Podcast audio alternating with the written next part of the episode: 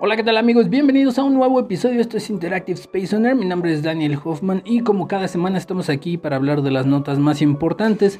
Después de un retiro espiritual que tomé de cerca de un mes en el cual no aprendí nada y mi guía espiritual me dijo que me regresara a hacer lo que estaba haciendo, estamos aquí de vuelta y hoy más que nunca quería hacer este podcast. Vamos a hablar y este va a ser un especial sobre... La revocación de mandato. Así es, lo acaban de escuchar. Es sobre la revocación de mandato, pero antes, como siempre, vamos a dar algunas notas y ya al final vamos a hablar un poco sobre esta farsa que está a punto de llevarse a cabo el próximo 10 de abril. Vamos a comenzar con nuestra primera nota. Para comenzar, eh, vamos a hablar un poco de arte y si he de ser honestos, como dice ese dicho, entre mi arte y tu arte, prefiero mi arte. Y en esta ocasión hay una gran, gran diferencia entre lo que es arte y lo que podría llamarse diseño, que ni para eso sirve. Resulta que en una iglesia de Aculco, resulta que había un grabado en una iglesia que fueron descubriendo mediante algunas reparaciones que se hizo en esa iglesia. Se decidió por parte de algunas personas dentro de la iglesia que se contratara a alguien para que pudiera realizar la restauración de esa parte de esa pintura que se había descubierto. La pintura, eh, dicen, puede ser de una especie de cuadro pintado eh, al, a la pared y que data alrededor del siglo XV o siglo XVI. Tiene muchos detalles esa pintura y tiene un tocado muy bonito que cuando uno se da cuenta si se puede eh, si se puede restaurar o no tiene cierto grado de complejidad hay una página eh, en Instagram de una restauradora que ellos sí se dedican a restaurar piezas piezas históricas piezas que tienen cientos de años y lo hacen de una manera muy profesional, saben cómo restaurarlas, saben cómo realizar todo el procedimiento, pero en esta ocasión aquí en esta iglesia contrataron a una tatuadora. Esta tatuadora se puso a hacer toda la restauración y qué fue lo que pasó. Ahorita aquí están viendo las imágenes de cómo dejó el antes y el después de la restauración. Que todo esto salió a la luz eh, por parte de una persona en Twitter. Lo publicó, hizo toda la historia, toda la cronología y inmediatamente esta tatuadora, que así de hecho se pone en su cuenta de Instagram como tatuadora y diseñadora, entre comillas restauradora de arte, pero eh, ella publicó varios videos donde estaba haciendo la restauración. Inmediatamente cuando se enteró de que era tendencia en Twitter, empezó a bajar todos los videos donde estaba ella supuestamente restaurando y supuestamente haciendo el antes y el después. Em, aquí hay dos cuestiones. Una, ¿quién la contrató? ¿O cuál fue el criterio también por el cual la contratan? ¿Por qué? Porque obviamente vas a contratar a alguien para hacer una restauración tan importante y que lleva tanto tiempo, es necesario que sea una persona especializada para poder realizar todo el trabajo y que no haya ningún problema. Muchas personas en Twitter empezaron a decir eh, de un video en específico que ella publicó en Instagram que de hecho el tipo de pintura que estaba utilizando para la pared, eh, específicamente esa pared, era dañar irreparablemente esa pintura. Aquí podemos decir, bueno, se quisieron ahorrar unos pesos, a lo mejor porque es influencer o algo así, y decidieron, ah, pues, que venga y que lo restaure, pero neta, la diferencia es abismal. Es grandísima la diferencia de una y otra. Y aquí es donde yo les digo, hay, hay personas especializadas que se dedican a esto y que fácil o sea, sí, cuesta un chingo de dinero restaurar algo como eso, sí.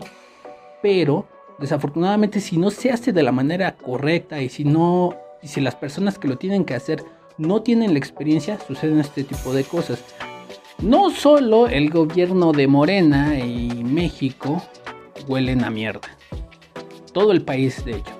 Según un reporte de la Organización Mundial de la Salud, eh, desafortunadamente, eh, según sus estudios, el 99% de la población mundial está respirando aire de muy, muy mala calidad. Este reporte lo sacan tres días antes, por lo regular antes del Día Internacional de la Salud. Entonces, eh, la Organización Mundial de la Salud sacó sus datos y resulta que sí, alrededor de unos 7.700 millones de personas respiramos aire de mala calidad.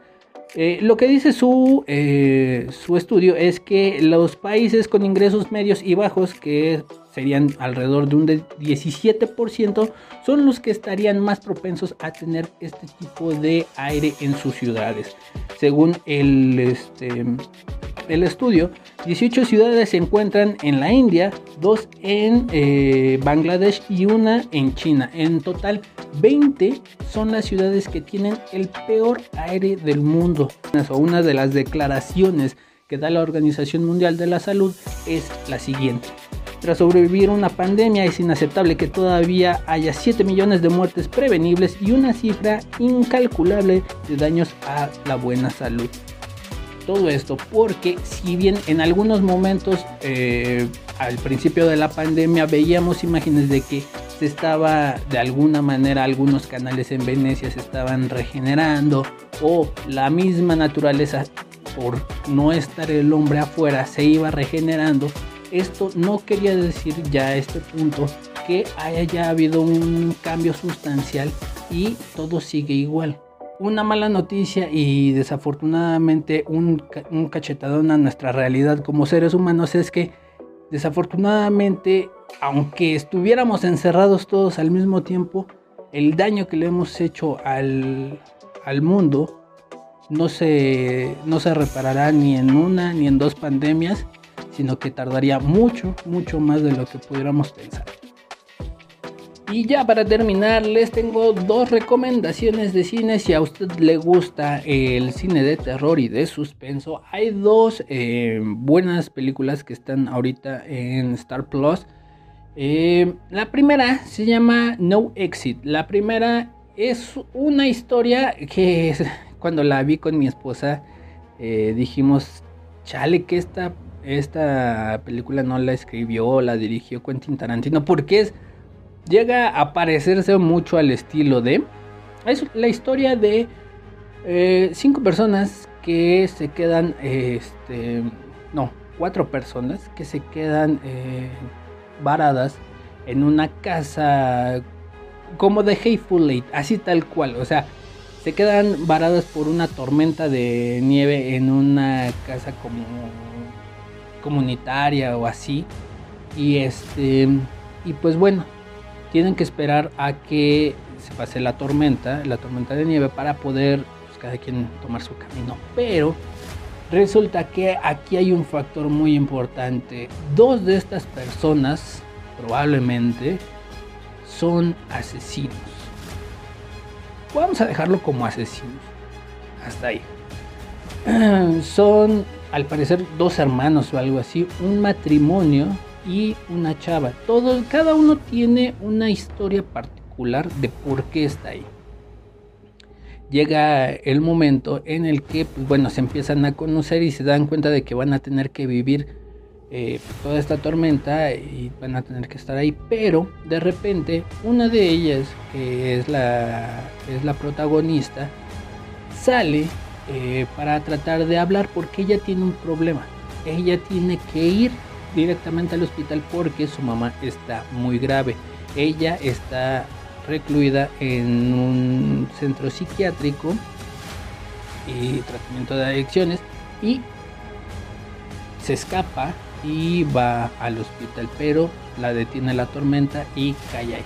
En eso, cuando ella trata de hacer una llamada para comunicarse con su hermana, se da cuenta de una terrible situación. Hay una persona que está secuestrada y que probablemente una, dos, tres o cuatro personas, las cuatro personas que están ahí, son los responsables de eh, haber secuestrado a esta persona. No les voy a decir en qué acaba, pero obviamente eh, esta sí es una de esas historias en las que el héroe este, sobrevive. Yo en algún momento pensé que no iba a sobrevivir. Este es como de suspenso. Em, este, ojalá puedan verla. Y la segunda, eh, la segunda recomendación es eh, Espíritus Oscuros. Sale este año igual en Star Plus. Em, Espíritus Ocultos. Se trata de un padre que se divorció y que tiene a sus hijos, pero este padre eh, trabaja en una mina en Oregon.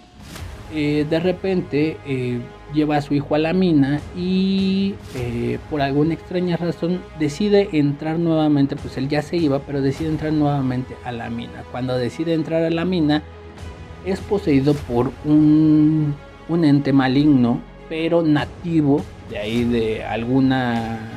Eh, de algunos nativos americanos de ahí de Oregon. Entonces, su condición empeora y empeora hasta el punto de que por alguna extraña razón, eh, digamos que el ser que se le metió solo lo está ocupando momentáneamente. Pero él va a llegar el punto en el que ya no va a soportar y va a tener que elegir. Una de dos, o sigue manteniéndose cuerdo y tratando de suprimir, digamos, al zorro de las nueve colas, o lo deja salir y empieza a hacer la matazón. Ustedes se imaginarán qué es lo que pasa, pero aquí la situación es que pues es un padre divorciado que es padre de dos niños. Uno de los niños está todo el día y todo el tiempo con el padre. El otro trata de llevar una vida normal en la escuela, pero muchas veces es em, eh, sufre de abuso dentro de la escuela. Y esa, esa palabra de abuso eh, la utilizan muy bien como argumento en la película porque llega un punto en el que se dan cuenta de la situación del niño. Se dan cuenta de que vive con, eh, con un padre que eh, posiblemente esté abusando de él. Pero ahí es donde juegan con esa palabra. Al padre lo tienen encerrado. Y de hecho hay una historia de por qué está encerrado y cómo está encerrado. Que ya prácticamente al final es cuando van develando esa, esa historia de por qué está encerrado.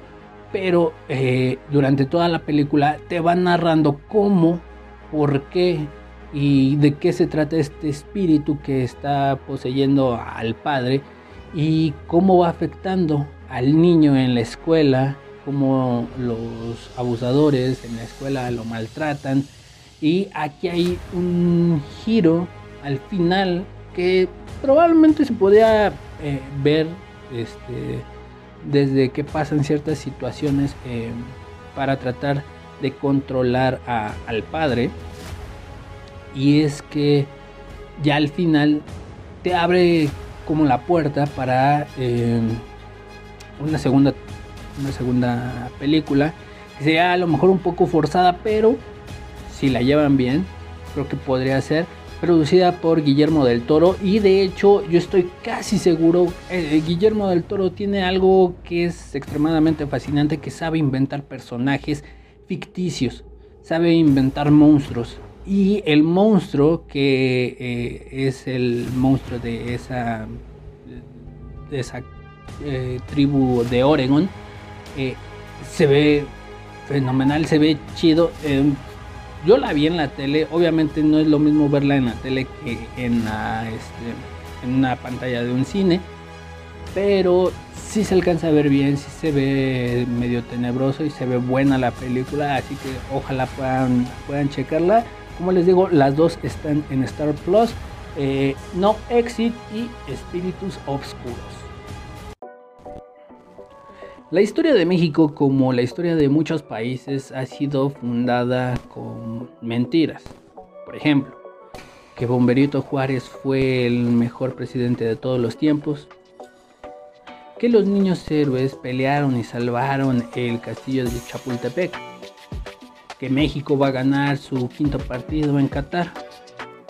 Pero este 10 de abril México va a presenciar la mayor farsa de todos los tiempos la revocación de mandato. Así es, la revocación de mandato.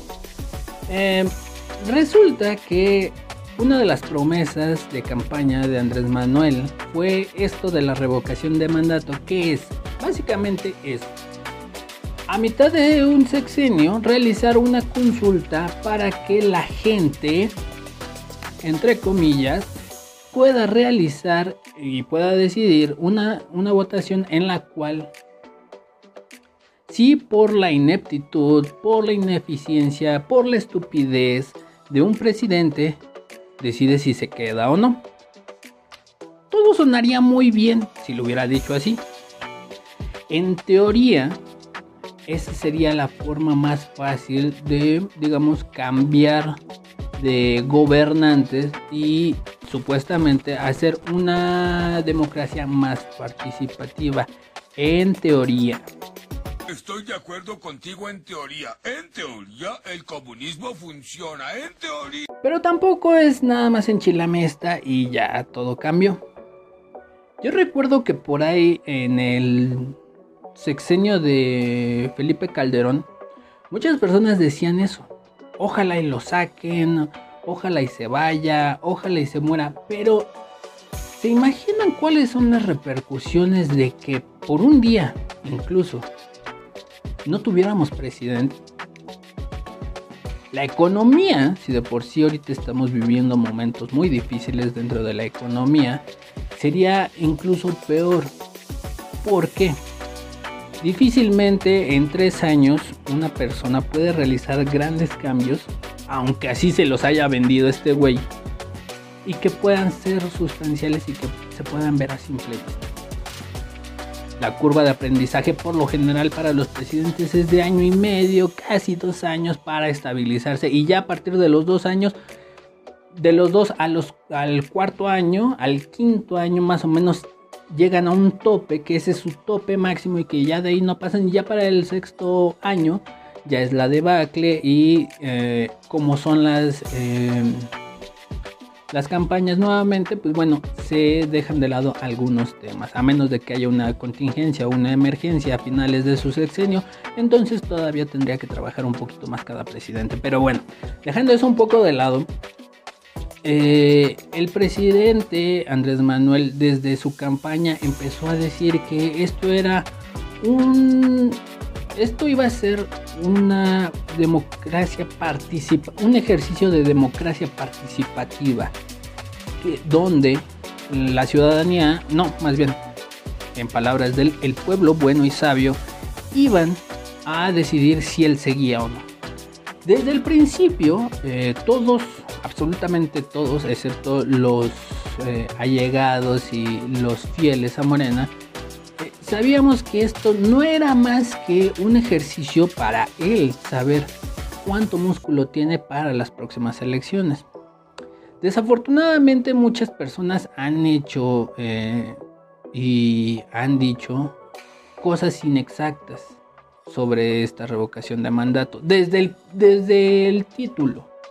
Desafortunadamente al presidente y a su partido le ha gustado mucho el hecho de mentir y decir más bien las, verdades a medias. Al principio empezó toda una campaña para decir que no era una revocación de mandato, aunque así el, el nombre es ese, revocación de mandato, pero en su propaganda lo que dice es que vamos a refrendar la victoria. Entonces ya ahí hay un problema y que el INE empezó a decirle, a ver, tú eres muy el presidente, pero tienes que seguir tus propias reglas que tú pusiste. Pero bueno, ¿qué fue lo que pasó? Pues luego, luego empezó de chillón y empezó a decir que no, que el INE que el INE es una porquería que no debe de existir y de ahí todos se la agarraron. Todos empezaron a decir que el INE es una porquería que no debía de existir, pero sorpresa. ¿Quién le ayudó a ser presidente? ¿O quién le organizó las elecciones para ser presidente? El INE. Y es como decir, güey, o sea, dices que es corrupto, dices que eh, es una mafia, que solo vela por los intereses de algunos cuantos. Ok, y tú lo util bueno, tú formaste parte de sus procesos para ser presidente, entonces eso quiere decir que tú, tú eres parte de esta corrupción, güey. Entonces, que te haces pendejo, ¿no? Mames.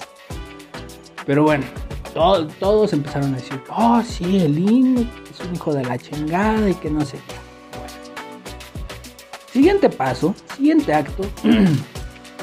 Em, cuando se establece la veda electoral para que los funcionarios públicos no puedan hablar sobre la revocación de mandato y sobre el proceso, a este güey se le ocurre decir, no, yo soy el presidente, yo puedo decir lo que quiera.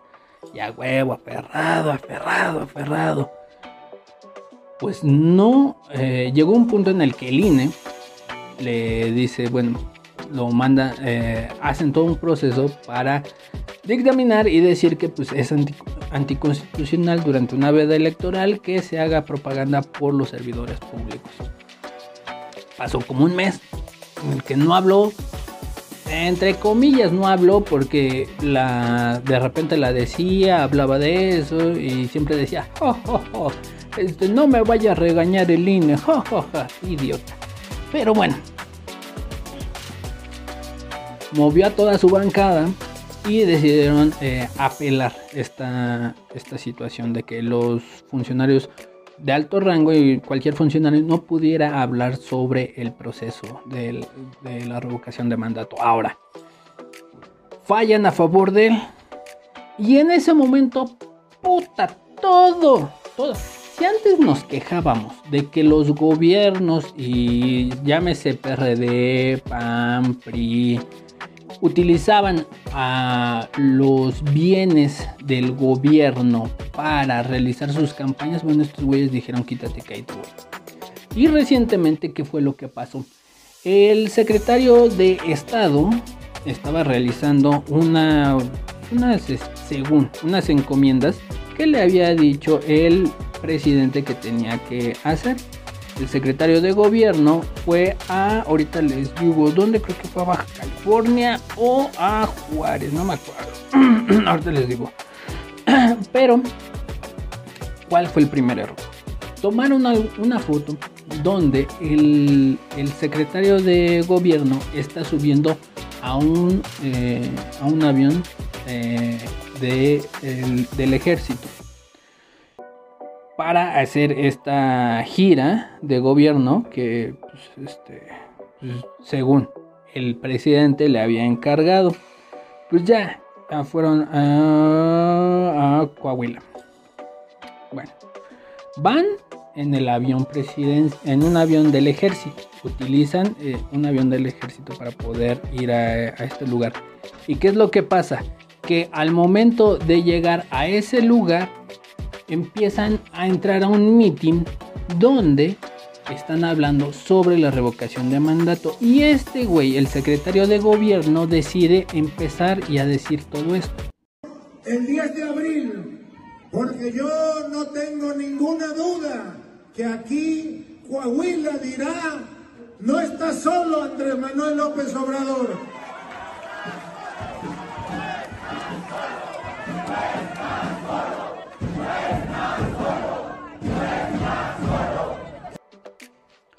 Ahora, después de esto, queda claro que el güey estaba haciendo proselitismo a favor, no de la revocación de mandato, sino está haciendo proselitismo a favor del presidente y de que esté en su, en su mandato y esté en su sexenio. Ahora, vamos a dejar las cosas en claro. Si de repente a alguien se le ocurre decir, ay, güey, vamos a hacer una consulta para ver si me quedo o no en, como presidente. Güey, es, haces la consulta no porque sea de buena fe o de buena voluntad. La haces por lo que les dije al principio, porque eres un inepto, porque eres un imbécil, no sabes ni firmar un cheque y quieres manejar eh, la economía de todo un país y aún así te preguntas si quieren que te quedes o no, va, cámara. Ok. Pero yo les pregunto a todos esos pendejos que dicen que van a ir a votar. ¿Se va o se queda? Digamos que se va. Si se va, ¿quién vergas va a componer el país por las pendejadas que hizo este güey. Ahí nada más se las dejo. O sea, ahorita les voy a explicar qué pasaría si se va. Pero supongamos que se queda. Se queda. ¿Y para qué vergas hacemos una consulta que claramente y desde un principio así está establecido no tiene ningún valor si no alcanza cierto porcentaje de votación nacional. Aquí hay un punto clave de todo este pedo. Para que esta, eh, para que esta consulta sea efectiva, tiene que llegar al 40%. Ahorita les digo exactamente cuál, cuál es el porcentaje. Sí, al 40% de la lista nominal. Debe de haber una votación del 40% de la lista nominal para que esta eh, consulta sea efectiva. Quiere decir que tienen que votar alrededor de 37.479.000 personas. ¿Y qué es lo que va a pasar después de esto?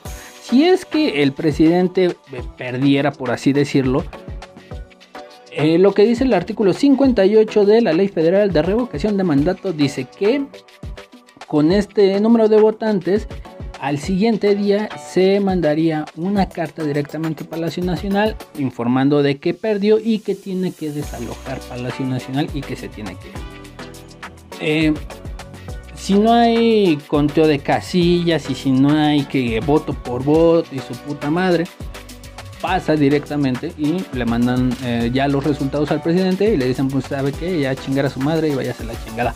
Literal, porque él lo dijo, yo me voy eh, a la chingada en el momento en el que me saquen. Pero, después de esto, quien quedaría como interino por algún tiempo, alrededor de 30 días nada más, sería el, el presidente de la Cámara de Diputados. Que, ¿Quién creen que es? Es Sergio Gutiérrez Luna. Este güey, adivinen de qué partido es. Mm. Así es, de Morena.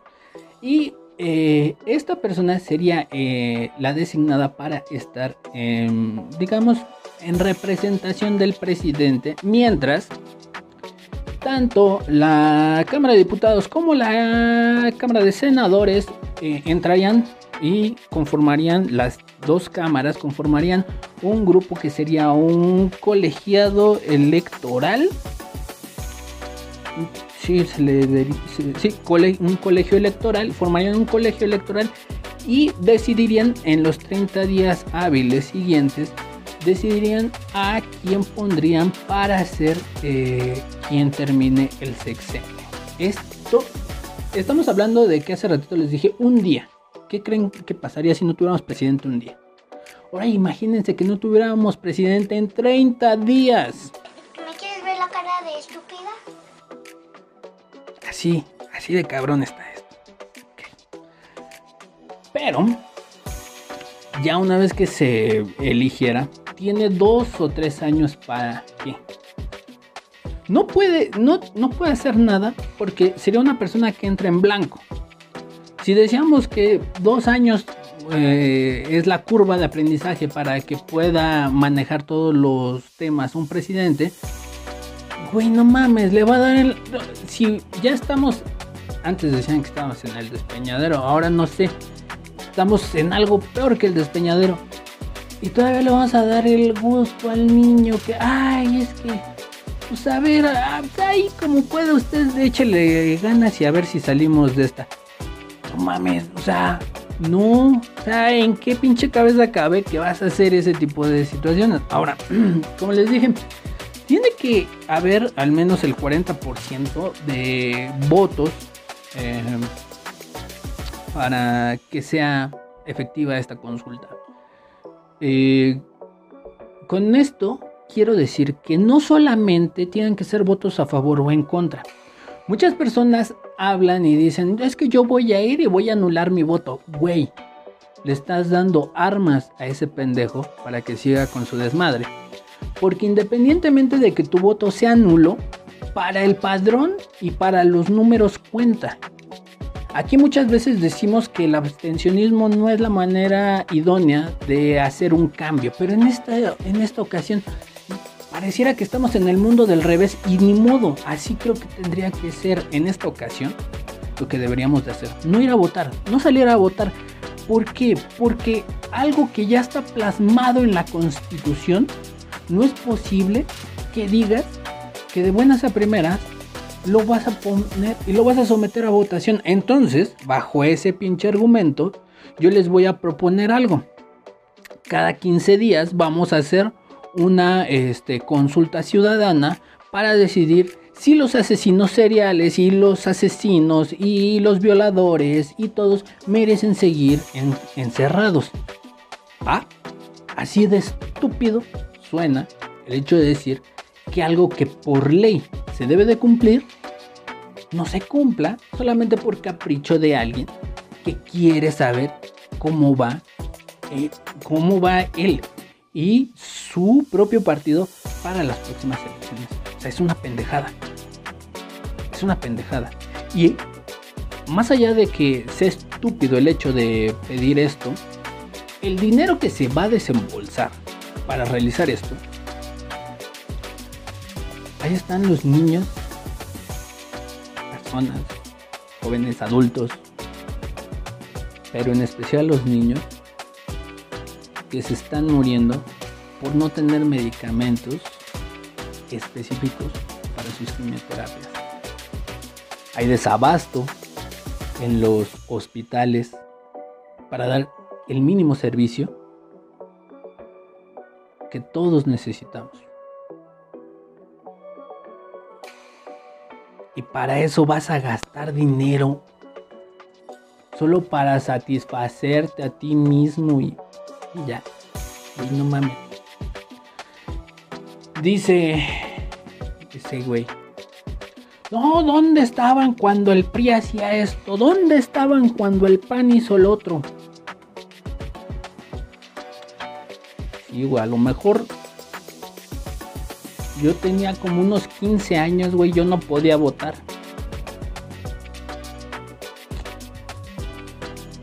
Pero aún así, y no me dejarán mentir algunos compañeros, yo siempre lo he dicho, este güey me cae de la verga. Y siempre le, lo he dicho, este güey es un mal gobernante, va a ser un mal gobernante y lo está haciendo.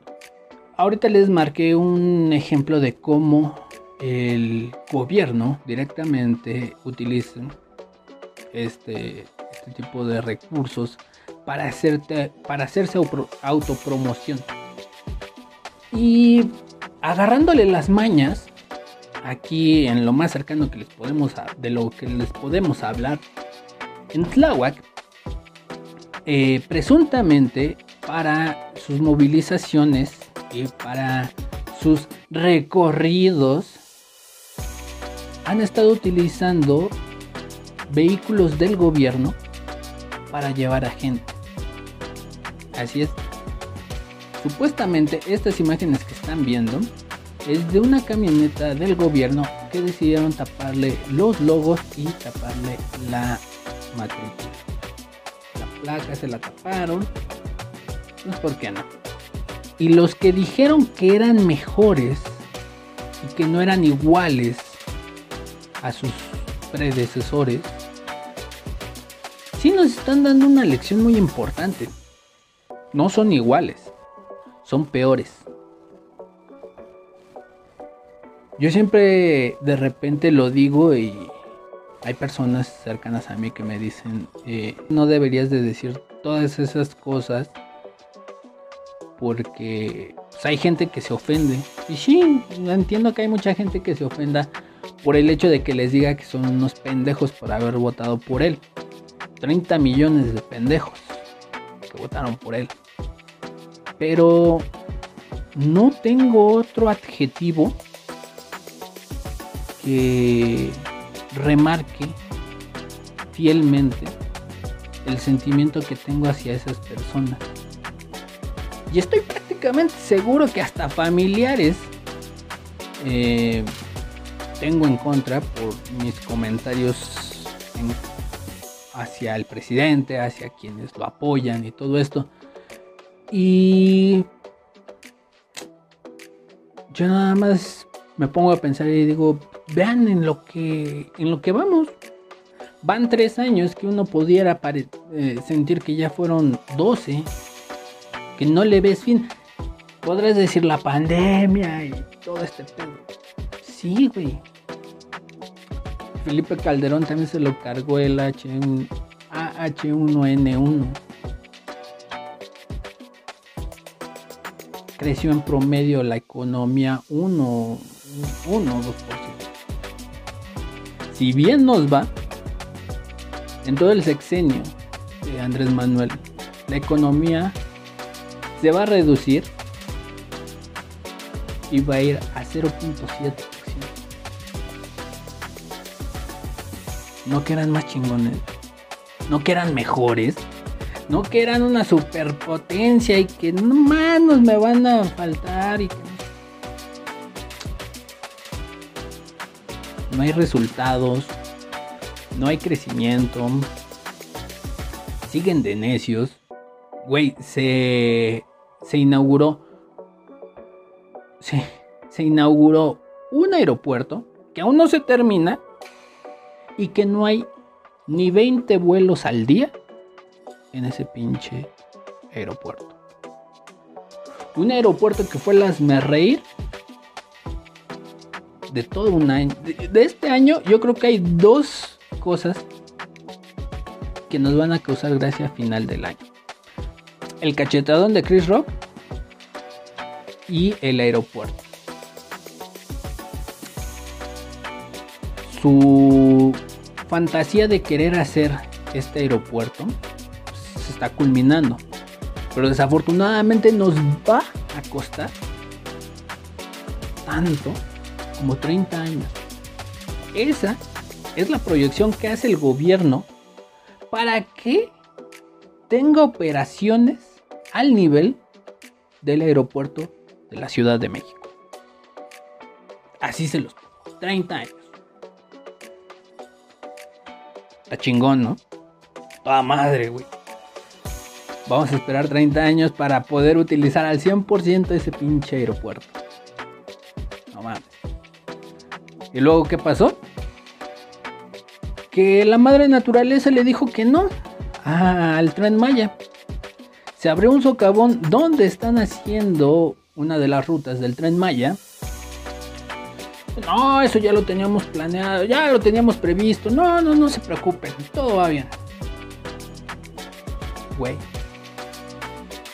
La necedad. Dicen que eh, la ignorancia es temeraria y más quien la carga. Y este güey, yo creo que le dieron este, un, un- dos trailers para cargarla. Porque, está cabrón esto. Ahora, yo les, yo les digo mi punto de vista, que yo no voy a ir a, yo no voy a ir a votar. Pero si usted quiere ir a votar, adelante. Güey, somos un país libre. Cada quien puede decidir lo que quiera. Eh, pero hágalo por las razones correctas. Simplemente. Si va usted a votar porque sí o porque no, hágalo por las razones correctas. Infórmese, lea, investigue. Como le digo a mi sobrino, el internet no solamente es para ver TikTok y para estar este, jugando. Güey, infórmate, investiga, prepárate para que cuando pasen este tipo de pendejadas no digas, ay, sí, es un honor estar con obra. No. Yo por eso les digo, yo no voy a ir a votar. Me cagan los que van a ir a votar. En esta ocasión. En esta ocasión. De hecho, estamos planeando a ver si salimos de esta manera. Eh, probablemente, no sé, no me aventaría porque ya he estado también pensando los pros y los contras. Y sabiendo que son de esos güeyes que no saben perder y que les caga el todo, este, estoy seguro que van a mandar a alguien a quererme intimidar o algo así. O, o la otra es que, ah, pobre pendejo, pues, salga así, ¿no? Pero, entre que son peras o manzanas, con esto terminamos este especial. Así es, un especial. Pues que no me quería perder, que no quería desaprovechar. Eh, sí estuve retirado un tiempo, algunos dicen que estuve anexado, por eso traigo el pelo así como medio mochado y todo esto, pero este nada más alejado de la realidad, pero gracias, gracias por eh, seguir escuchándonos, gracias por seguirnos. Recuerden que pueden escuchar nuestro podcast a través de las páginas de, eh, a través de, las, de la aplicación de Anchor, Google Podcast, Spotify, Breaker, Pocket Cast, Amazon Music y prácticamente todas las plataformas de podcast y de música. Ahí estamos nosotros, nos pueden encontrar como Interactive Space on Air. Y también pueden seguirnos a través de nuestra página de Facebook. Ahí de repente les subimos dos que tres cosillas. Y para la próxima semana eh, vamos a grabar este fin de semana una sesión con Hanuman y yo creo que la estaré subiendo en el transcurso de la próxima semana, es Semana Santa, muchos van a estar de fiesta y les vamos a poner un poco de música para que inicien esa fiesta. Mi nombre es Daniel Hoffman y nos escuchamos la próxima semana. Chao.